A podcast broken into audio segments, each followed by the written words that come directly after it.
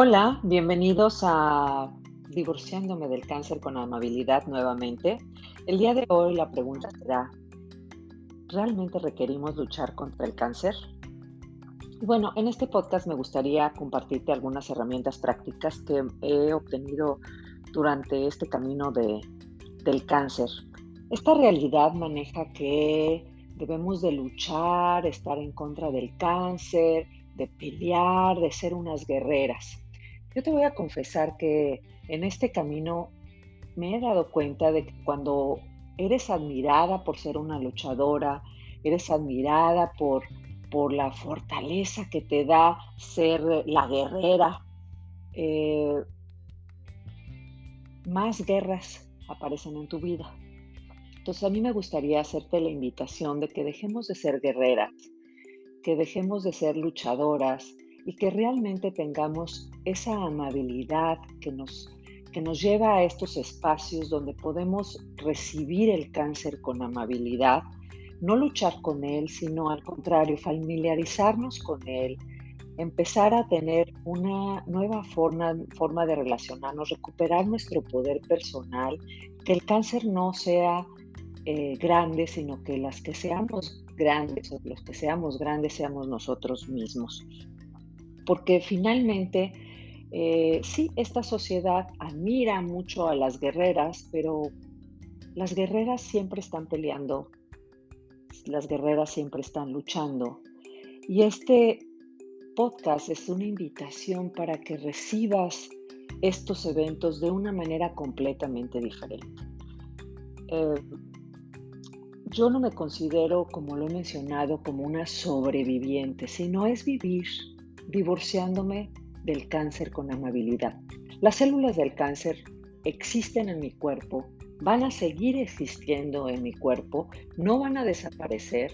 Sin embargo, la grande, la que dirige mi vida, la que dirige mi cuerpo soy yo y no el cáncer. Por lo tanto, cuando cambias esa perspectiva de recibir el cáncer de esta manera diferente.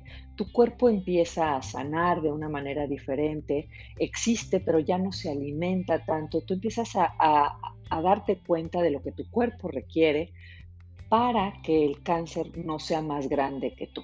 Aquí la diferencia va a ser que tú vas a ser la entidad dominante de tu cuerpo y no el cáncer que domine tu vida, tu cuerpo, tus emociones y demás esta nueva percepción me ha dado una posibilidad de retomar completamente mi vida como una experiencia de vida eh, como cualquier otra. El cáncer es una enfermedad, pero también eh, otra enfermedad diferente puede ser una experiencia similar o inclusive un divorcio con una persona o un divorcio con un duelo o un divorcio, con una emoción o con una cosa o con un evento, es exactamente lo mismo. Si empezamos a ver al cáncer como una experiencia de vida humana y no lo vemos como malo, terrible, horrible, espantoso, sino realmente es algo que existe, es algo que vamos a estar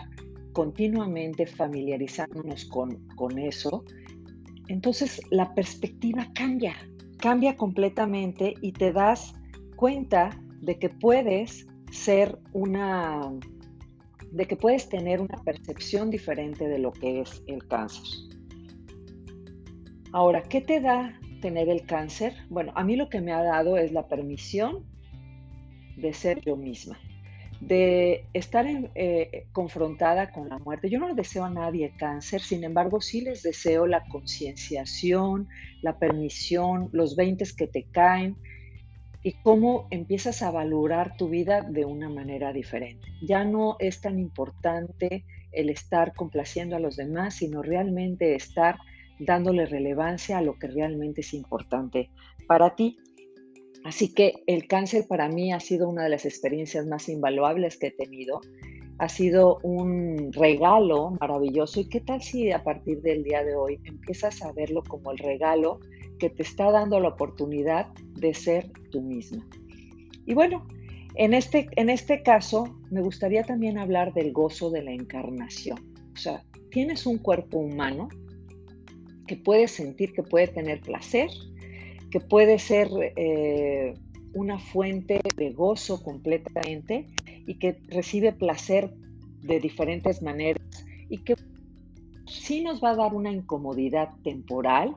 Vamos a estar con diferentes eh, formas de, de ver las cosas. Sin embargo, el gozo de estar encarnada, el gozo de estar viva, el gozo de vivir y explorar este mundo mágico, no es, no, nadie te lo va a quitar o nadie, por lo menos en este caso, a mí, nadie me lo va a quitar, por más cómodo que sea.